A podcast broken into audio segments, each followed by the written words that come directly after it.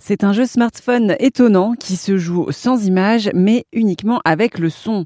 A Blind Legend a été conçu par les studios français Doino et il s'adresse à un public atteint de déficience visuelle. Marine Danjou est membre de l'équipe de Doino. Le jeu se joue avec un casque et le son va arriver de gauche, de droite, d'en haut, d'en bas et c'est ça qui va vous permettre de vous spatialiser, de vous positionner dans l'espace.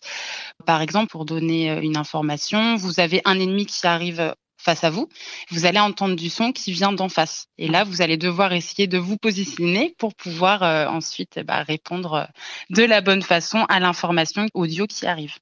Donc c'est vraiment tout travailler avec le son et ça vous permet en fait de pouvoir après euh, vous déplacer. C'est quand même un jeu tactile. comment est-ce que vous avez adapté les commandes aux personnes aveugles? Alors, vous avez un tutoriel en fait au début, parce que ça va se jouer juste avec le doigt. On va vous expliquer, bah voilà, pour euh, aller, euh, pour frapper en fait votre ennemi avec votre épée sur la sur la gauche, il faut faire un mouvement du doigt sur votre écran vers la gauche. Hein, pareil pour la droite. Donc c'est vraiment très très intuitif. On l'a fait tester en fait par plusieurs euh, associations, plusieurs personnes qui sont en situation de handicap pour voir s'ils arrivaient à y jouer.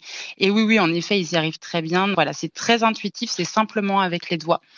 Après, il y a la possibilité aussi d'y jouer sur ordinateur, où là, vous allez utiliser en fait les touches euh, directionnelles sur votre clavier.